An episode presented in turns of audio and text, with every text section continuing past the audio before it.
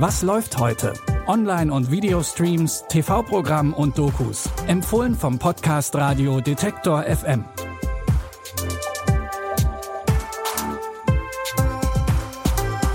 Hallo liebe Streaming-Fans. Es ist Samstag, der 2. Dezember und wir haben heute wieder neue Streaming-Tipps für euch mitgebracht, die euch durch das Wochenende begleiten.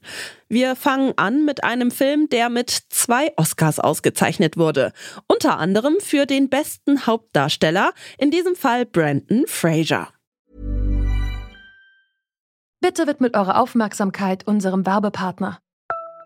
Sucht ihr gerade Mitarbeitende? So geht es ja sehr vielen Unternehmen. Aber habt ihr es auch schon mal mit Indeed probiert? Mit den Premium-Stellenanzeigen von Indeed finden euch potenzielle Mitarbeitende besser. Und das erhöht die Chance, dass sie sich bei euch bewerben. Klingt interessant? Dann könnt ihr euch jetzt mit dem Link in den Shownotes 75 Euro Startguthaben für eure Premium-Stellenanzeigen sichern. Es gelten die AGB. In The Whale geht es um Charlie, der vor vielen Jahren seine Familie verlassen hat, um mit einem Mann zusammen sein zu können. Nachdem der stirbt, fällt Charlie in ein tiefes Loch. Er versucht, die Trauer mit Essen zu kompensieren und entwickelt eine Essstörung. Das geht so weit, dass Charlie irgendwann mehr als 270 Kilo wiegt. Er kann seinen Alltag kaum noch selbst bewältigen. Irgendwann beschließt er, dass es so nicht mehr weitergehen kann. Er will sein Leben ändern. Vor allem aber will er wieder Kontakt mit seiner 17-jährigen Tochter Ellie aufnehmen. Du bist ein toller Mensch, Ellie. Ich könnte mir keine unglaublichere Tochter wünschen. Versuchst du gerade einer Vater zu machen? Wer hätte mich schon gern als Teil seines Lebens? Ich will wenigstens eine Sache in meinem Leben richtig gemacht haben. Als Charlies Gesundheitszustand sich weiter verschlechtert, setzt er alles daran, seine Fehler wieder gut zu machen und sich mit seiner Tochter zu versöhnen. The Whale könnt ihr ab heute bei Paramount Plus gucken. Wir bleiben, zumindest was die Titel unserer Tipps angeht, in der Tierwelt. Eddie Frotzke ist zwar keine Wespe, doch in der Comedy-Serie Die Wespe wird er genauso genannt. Er ist ein Berliner Original, immer im Jogginganzug unterwegs und außerdem Dartprofi, der aber seine besten Tage schon hinter sich hat. In der dritten Staffel will Eddie zu einem Dartturnier in die Provinz fahren. Auf dem Weg dorthin läuft es gar nicht rund für ihn. Es scheint fast so, als hätte es jemand auf ihn abgesehen. Ich werde sie sich geschossen. Ich werde von tollwütigen Hunden zerfleischt. Ich werde von Hells Angels in den Wechseljahren verprügelt. Und jetzt diese Katastrophe hier. Es muss doch irgendjemand geben, den du um Gefallen bitten kannst. Na, da staunt die Hummel, wa?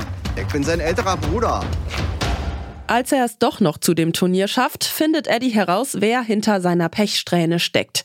Sein Bruder und Erzfeind Eki. Seit ihrer Kindheit sind die beiden Kontrahenten und wegen ihm steckt Eddie ganz schön in der Patsche. Doch dann taucht auf einmal die 14-jährige Maxi auf und will ihm helfen. Im Gegenzug will Maxi aber, dass Eddie sie zu den German Open bringt und ihr zeigt, wie man richtig Dart spielt. Die dritte Staffel von Die Wespe könnt ihr jetzt bei Wow streamen. Wenn der Musiksender Viva nicht 2018 eingestellt worden wäre, hätte er diesen Monat seinen 30. Geburtstag gefeiert. Zu diesem Anlass erzählt die Doku Die Viva Story die Geschichte des Senders. Ein Sender, der das Lebensgefühl einer ganzen Generation geprägt hat. So, jetzt gibt's für alle was fürs Herz. Hallo? Here we are. Wir sind hier, um eine tolle Sendung zu präsentieren. Wir sind euer Fernsehen. Wir sind Viva. 30 Jahre Viva TV. 30 Jahre? Iiiiiii. 30 Jahre Viva. Das erinnert mich sträflich daran, wie alt ich bin. Zahlreiche Stars wie zum Beispiel Stefan Raab haben auf dem Sender ihre Karriere begonnen. Auch die drei ehemaligen Viva-ModeratorInnen Nils Bokelberg, Markus Kafka und Colleen Olmen-Fernandes haben ihre ersten Schritte dort gemacht. In die Viva-Story blicken die drei zurück auf ihre Zeit bei dem Sender. Dabei schwelgen sie mit ehemaligen KollegInnen wie Klaas Häufer Umlauf oder Gülcan Kams in Erinnerungen. Aber auch MusikerInnen wie Smudo, Jasmin Wagner oder H.P. Baxter blicken mit ihnen auf die Zeit zurück. Schließlich haben auch die Stars der Zeit viel zu dem Sender beigetragen. Ihr könnt die Viva Story zu geil für diese Welt jetzt in der ARD Mediathek streamen. Das waren unsere Streaming-Tipps für heute. Wenn euch unser Podcast gefällt und ihr uns unterstützen wollt, dann folgt oder abonniert uns kostenlos in eurer Podcast-App. Und empfehlt uns auch gerne weiter an andere Streaming-begeisterte Personen. Die Tipps für heute hat Jonas Nikolik rausgesucht. Audioproduktion Henrike Heidenreich. Ich bin Michelle Paulina Kolberg. Wenn ihr mögt, dann bis morgen. Wir hören uns. Was läuft heute? Online- und Videostreams, TV-Programm und Dokus. Empfohlen vom Podcast Radio Detektor FM.